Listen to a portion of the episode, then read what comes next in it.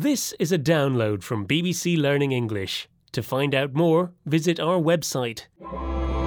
The English we speak. From BBC Learning English. Hello and welcome to the English We Speak from BBC Learning English. I'm Rob. And hello, I'm Feifei. We're here to teach you a real English phrase. Rob, if you don't mind me saying, you look a bit rough. Rough? Well, you would be if you'd had the night I've just had. Oh, yes? What happened? Well, I went out for dinner with Neil, then we went to a pub, and then I lost my wallet. And to cut a long story short, I got home at two o'clock this morning. Oh, dear.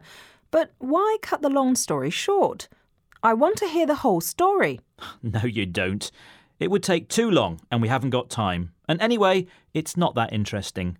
That's why I'm just telling you the most important parts of the story. Right.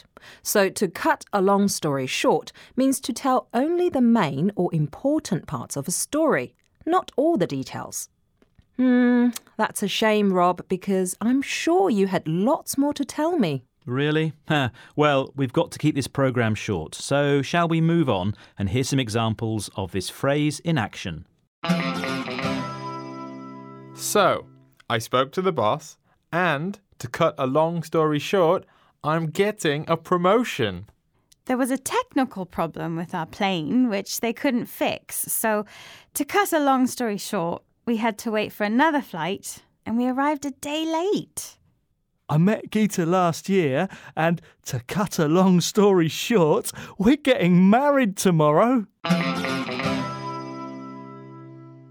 So to cut or make a long story short means to tell only the important parts about something that has happened and leaving out all the details.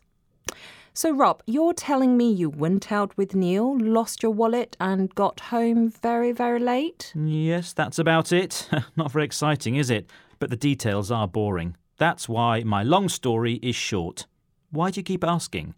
Well, actually, Rob, it sounds like you're telling a tall story, a story or fact that is difficult to believe.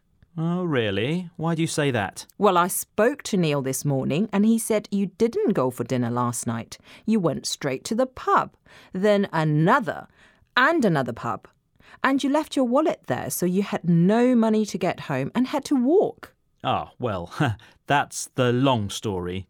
Did you really want all the details? Oh, yes, never cut a long story short if it's a good one. If you say so, Feifei. Bye bye. Bye. The English we speak. From BBC Learning English.